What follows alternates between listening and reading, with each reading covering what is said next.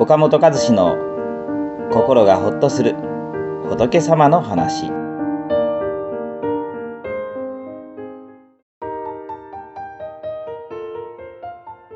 どんな人と出会うか？どんな環境に身を置くかで人生はガラリと変わる。米というのはもみ種から苗を作り苗が稲穂となってできるのですからもみ種がなければそもそも米はできません。もみ種は米の絶対に必要な原因です。ではもみ種だけで米になるのかというとそうではありません。もみ種を机の上に巻いても米にはなりません。もみ種という因に土や水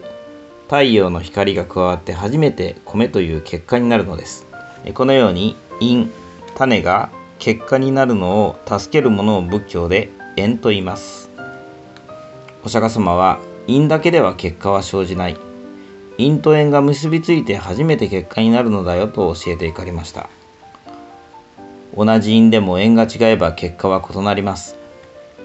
例えば同じ品種のもみ種を使っていても土壌の良し悪し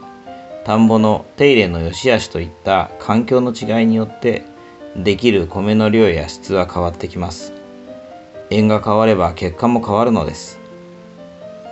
ですからお釈迦様はより良い縁を選びなさいと教えられました。なぜなら私たちの心は弱くちょっとした縁でコロコロ変わるからです。主に交われば赤くなると言われるように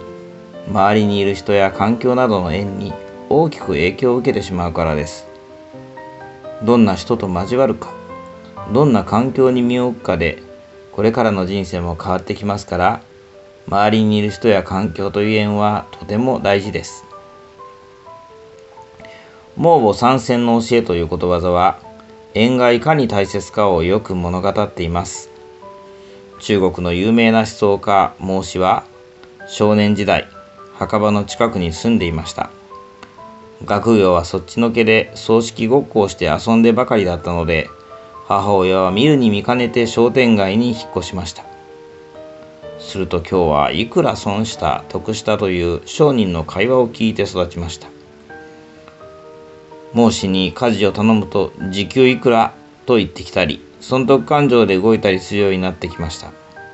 子供の頃から損得だけで動く人間になってはいけないと心配した母親はついに学校のそばに引っ越しました。すると周りには勉強熱心な友達も多く学校の先生も近くに住んでいたので孟子は一生懸命に勉強するようになったという話です。孟子という人は今日でも教科書に出てくるような人ですからもともととても優秀な人だったと思いますがもし学校のそばに引っ越さなければ歴史に名を残す思想家にはなっていなかったと思います。私たちはどんな人に出会うかで人生がガラリと変わります。